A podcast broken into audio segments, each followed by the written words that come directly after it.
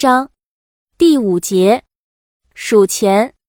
人们难以判断一个人对钱倾注的感情，但在他数钞票的时候，就可以看到这种难以遏制的激情在手指上一泻如注。可以肯定的是，跟烟瘾、酒瘾一样，对钞票注入的感情一定也会让人上瘾，不然人们怎么会一看到钱就手指发痒呢？有人指出。点钞机的普及固然使银行职员摆脱了繁重和高度紧张的压力，但也剥夺了货币持有者数钱的乐趣。这话并不准确，因为即使经过点钞机无误的清点，人们还是要手工数钱的，并且不止一遍。这个天赋的快乐权利是注定不能被机器抢夺的。有人点钱是蘸着口水进行的，有关钞票上细菌的传说十分可怕。但数钱者此时此地已经无暇顾及病从口入的原因了，只是急于体会手指轻触那薄薄纸张所带来的快感。这也近似于病人咬舌反而把蛇毒死的道理。他在缓慢、极度专注的算术思维中获得了一种抽象能力，即把纸张的数字跟身心的幸福进行了完全有机的兑换，即使这笔钱不是自己的。但利用数钱的机会，充分发挥一番想象力，也是一件令人赏心悦目的事。女人在这件事上定是抢得先机。生活当中，勇于帮同事义务点钱的人，往往都是女流之辈。也有人数钱要文明些，他们不蘸口水，进行的是干燥的无菌作业。当男人把钱交到女人手里时，仪式就正式开始。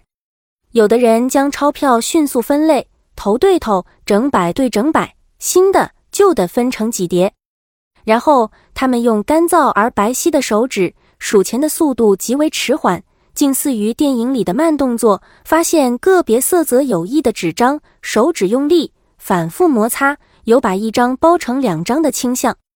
由于害怕心思恍惚，嘴里念念有词，一四五九的嘟囔。他们延长的某个数字尾音在空气里持续的燃烧，展露着无尽的快感与满足。第一遍清点完成时，男人已经睡着了。女人接着又开始第二次复查。在数钱的漫长时光里，男女之间的龌龊和矛盾可以得到合理的清洗。仪式结束时，他们沐浴在一片曙光中，宛如一对璧人。大陆纸钞流通的时间很长，一般都很脏。又没有五千一万的纸币，所以我希望国人还是多多使用信用卡，这样比较方便、比较卫生、比较安全。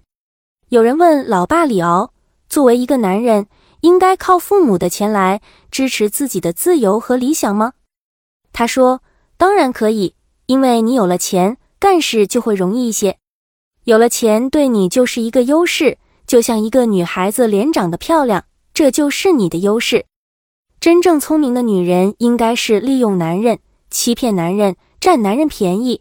如果老和男人吵架，那就是笨的女人。